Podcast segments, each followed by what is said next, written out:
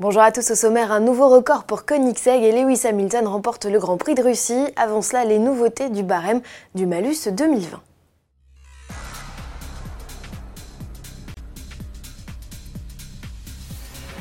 Nouveau tour de vis fiscal pour les automobilistes, le gouvernement vient de publier le barème du malus au 1er janvier 2020. Les nouveautés sont nombreuses.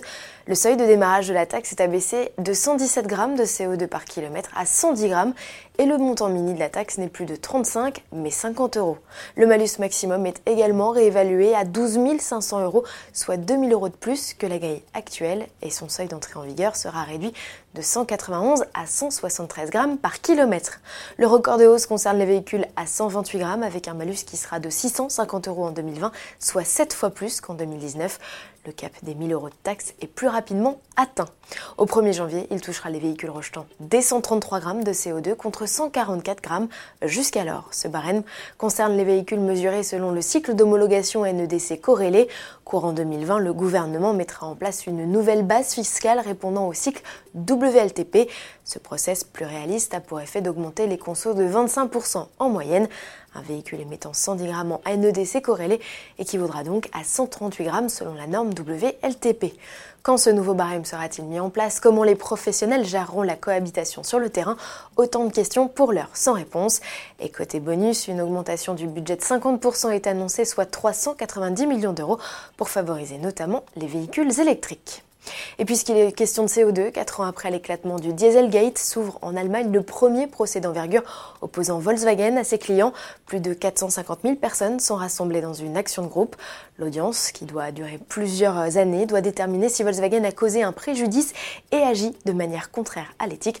Le constructeur soutient qu'il n'y a pas de dommages puisque des centaines de milliers de véhicules, dits truqués, sont encore utilisés. Affaire à suivre. Et pendant ce temps-là, en Suède, on s'amuse. L'artisan local Koenigsegg vient de battre son record du monde sur l'exercice du 0 400 km/h 0, emmené par le pilote de développement Sony Person. Une Regera n'a demandé que 31 secondes 49 pour atteindre les 400 km/h et s'arrêter net. C'est une seconde 8 de mieux que le chrono de Lagera RS réalisé en octobre 2017. Les conditions météo idéales avec une température ambiante de 16 degrés et une absence quasi totale de vent ont permis au bolide hybride de plus de 1500 chevaux d'atteindre les 400 km/h en 22 secondes 87. La fin de la vidéo laisse à penser que les équipes Koenigsegg travaillent actuellement sur un record de vitesse maximum. Ils confirmeraient donc leur ambition de détrôner la Bugatti Chiron. En bref, et pour finir, F1 avec le Grand Prix de Russie, tout souriait au Ferrari sur un tracé où Mercedes n'avait pourtant jamais concédé de terrain, mais une stratégie peu claire et une voiture de sécurité virtuelle ont ruiné les espoirs de victoire de la Scuderia. Finalement, c'est Mercedes qui rafle la mise. Lewis Hamilton s'impose devant Valtteri Bottas.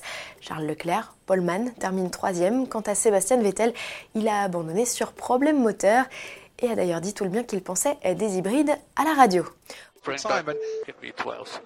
Retrouvez le débrief du Grand Prix de Russie avec Jean-Louis Moncet très prochainement sur autoplus.fr ou sur le blog de notre spécialiste F1 à l'adresse ci-dessous. À demain.